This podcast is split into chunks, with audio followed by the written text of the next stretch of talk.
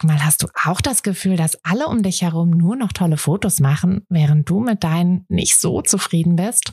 Haben die sich jetzt alle eine Profikamera gekauft oder wissen die etwas, was du nicht weißt? Ich glaube letzteres, denn hinter tollen Fotos steckt oft gar nicht das Mega-Equipment, sondern nur ein paar einfache Tricks. Und wenn du die kennst, dann gelingen dir sogar mit dem Handy tolle Aufnahmen. Also, wie sieht's aus? Soll ich dir diese Tricks verraten? Mache ich nämlich super gern. Melde dich gleich für meinen 0-Euro-Workshop Bessere Bilder an. Dazu suchst du dir unter fotografenschmiede.de slash workshop minus bessere minus Bilder einfach deinen Wunschtermin aus. Und dann gibt es ganz bald eine Person mehr, die auch nur noch tolle Fotos macht, nämlich dich. Also, wir sehen uns im Workshop. Jetzt ist genau die richtige Zeit, um ins Fotobusiness einzusteigen. Und zwar nicht trotz Corona, sondern wegen.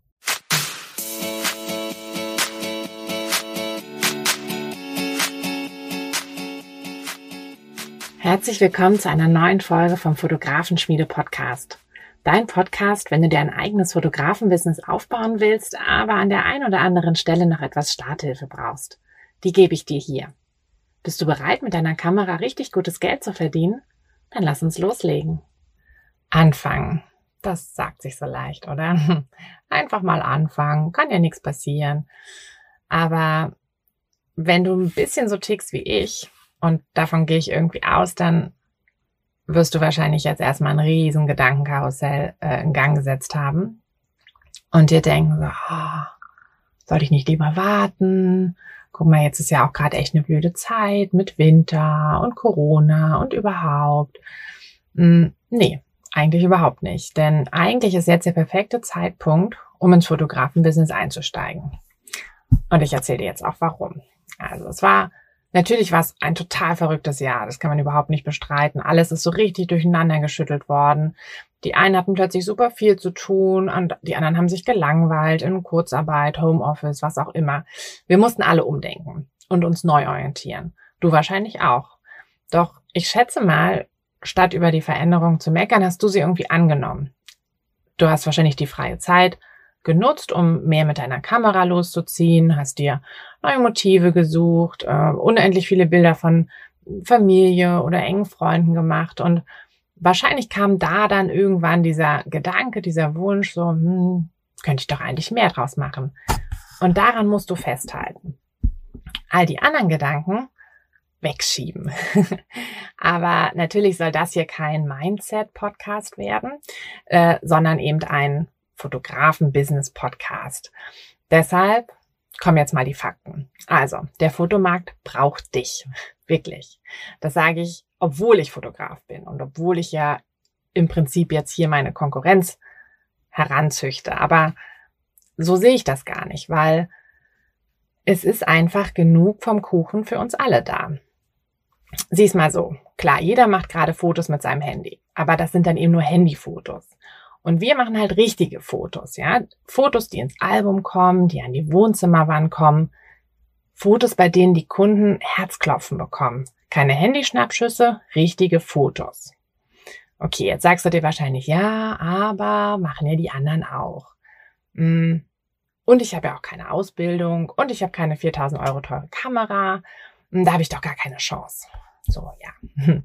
Also, Du hast keine Ausbildung. Okay, ich habe auch keine Ausbildung und ich habe es trotzdem geschafft.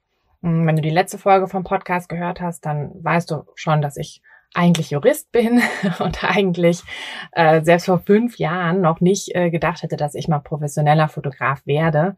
Hm, aber ich habe halt immer irgendwie fotografiert und immer auch für die Fotografie gebrannt. So ein bisschen. Ne? Also jetzt nicht, das war jetzt nicht mein Haupt, äh, meine Hauptbeschäftigung, aber es war immer irgendwie da. Und ich glaube, dieses, dass es immer irgendwie da war, das reicht schon. Das reicht, dass du Herzklopfen dafür hast. Das wird man dann bei deinen Bildern auch sehen. So, und am Anfang äh, musst du auch nicht mit der irgendwie super teuren Kamera starten. Die kannst du dir kaufen, wenn du ein bisschen Geld verdient hast. Dann wirst du wahrscheinlich automatisch ähm, relativ viel, viel Geld in, in das ganze Kameraequipment reinstecken. Aber für den Anfang reicht deine ja, wahrscheinlich Spiegelreflexkamera Hm, vielleicht lohnt es sich schon mal in ein, zwei gute Objektive zu investieren. Hm, so habe ich das auch gemacht, aber da kann ich dir auch später noch äh, Tipps geben. Jetzt solltest du nämlich erstmal Folgendes tun. Sieh dich doch dort mal, wo du später fotografieren willst, um. Also wahrscheinlich in deiner, ja, ähm, in deiner Umgebung halt, wo du wohnst. Hm, wirf mal Google an und check die Konkurrenz einfach aus. Was machen die für Fotos? Ich schätze, die machen andere Fotos, als du sie machen würdest, weil jeder hat ja nun mal ein bisschen einen anderen Stil. Und guck mal auch, wie viele Fotografen es überhaupt schon in deiner Nachbarschaft gibt. Hm, das ist wahrscheinlich dann auch abhängig davon, ob du jetzt in einer großen Stadt wohnst oder in einer kleinen Stadt. Aber ich denke, wenn du das in Relation zu den Einwohnern setzt, dann wird das immer ungefähr gleich sein. Also klar, in einer großen Stadt gibt's mehr Fotografen, aber da gibt's ja eben auch mehr Bedarf. Und auf dem Dorf gibt's halt weniger, aber es gibt eben auch weniger Bedarf. Hm. Es ist aber völlig okay, dass es immer schon auch Fotografen gibt. Weil das bedeutet, dass da überhaupt erst eine Nachfrage auch da ist.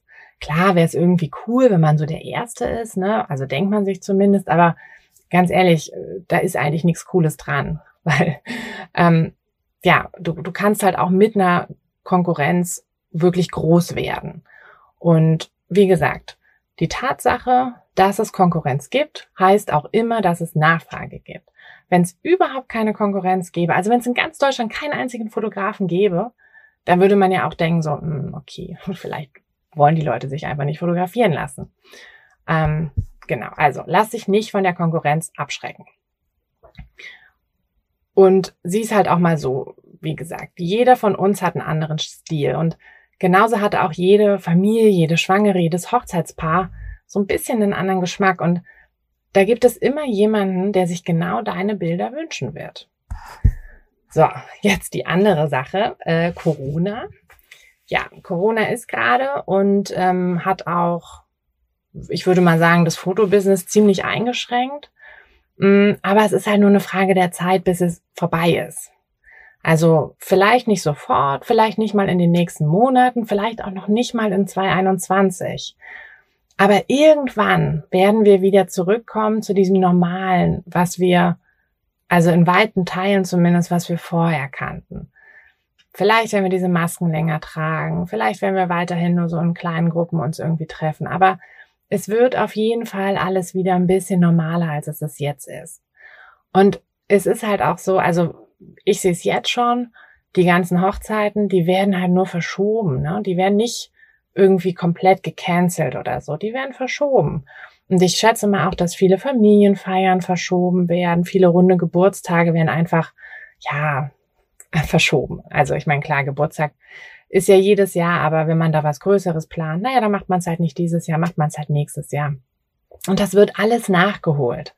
Und die Shootings dann eben dazu auch. Und letztlich ist es halt so, dass jeder von uns nur auf einer Hochzeit tanzen kann. Und deshalb brauchen wir einfach mehr Fotografen.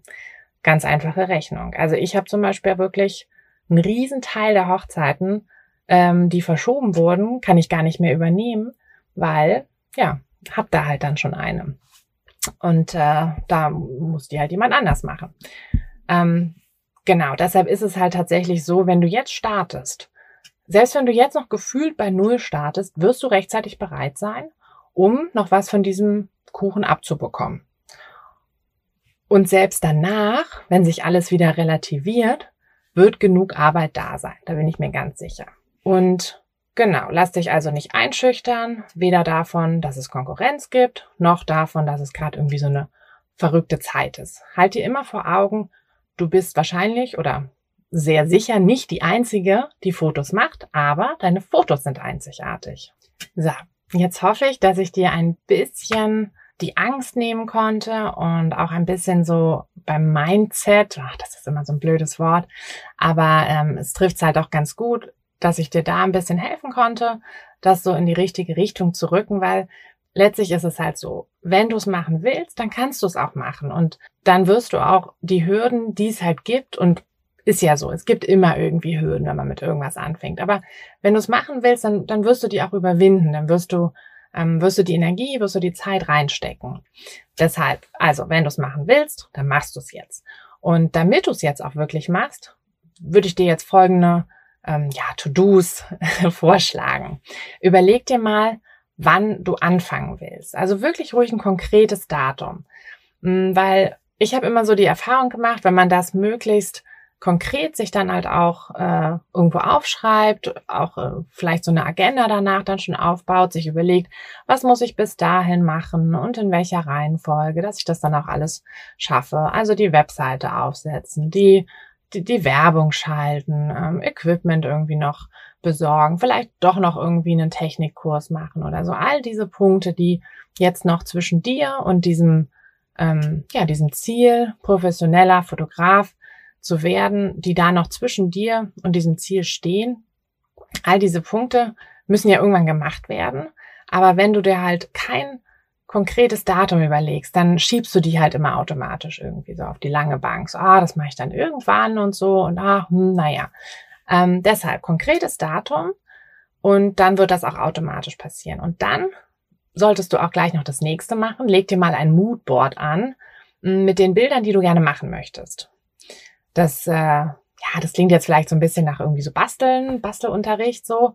Aber es ist tatsächlich richtig wichtig, weil du über dieses Moodboard dir dann ähm, später ganz viel, ja, ganz viel Arbeit auch ersparst und auch ähm, vor allem äh, ersparst, auch mal in die falsche Richtung zu marschieren, weil durch dieses äh, Moodboard wirst du einfach dein, ja, deine, deine Richtung besser finden, wirst dann auch deine Wunschkunden besser finden und äh, wirst einfach deine ganze Ausrichtung besser hinbekommen, einfacher hinbekommen. Deshalb leg dir unbedingt sowas an, mach's auf Pinterest oder reiß irgendwie äh, Bilder aus Zeitschriften aus und äh, kleb's einfach auf ein Stück Pappe.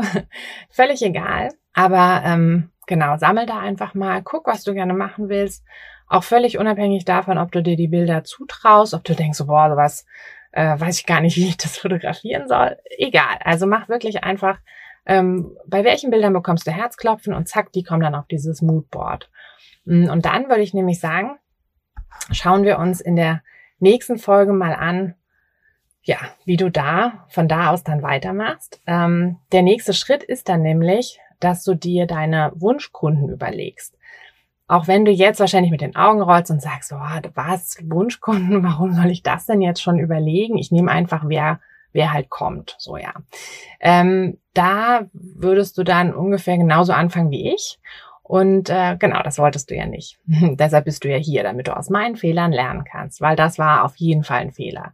Nimm nicht einfach jeden, sondern überleg dir, was du fotografieren willst, wen du fotografieren willst und äh, richte danach wirklich auch alles aus. Da sparst du dir einiges an Ärger und Arbeit und wirst einfach viel ähm, sanfter in dieses ähm, Business einsteigen. Genau, deshalb mach dir das Moodboard und ähm, ja, setz dir dein Datum und dann schau auch unbedingt mal bei Instagram bei mir vorbei.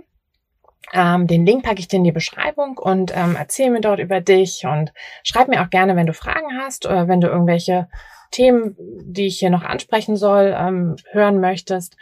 Und ja, dann würde ich sagen, hören wir uns in der nächsten Folge wieder, wo wir uns dann eben anschauen, wen du fotografieren möchtest und wie du das am besten ja, in die Wege leitest.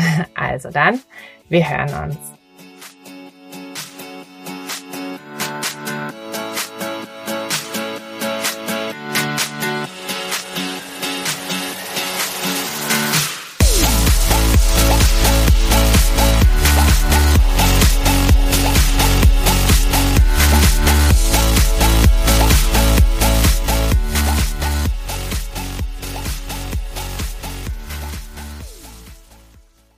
Hey du, Fotografin, hast du dich schon auf die Warteliste für die nächste Business-Kursklasse gesetzt?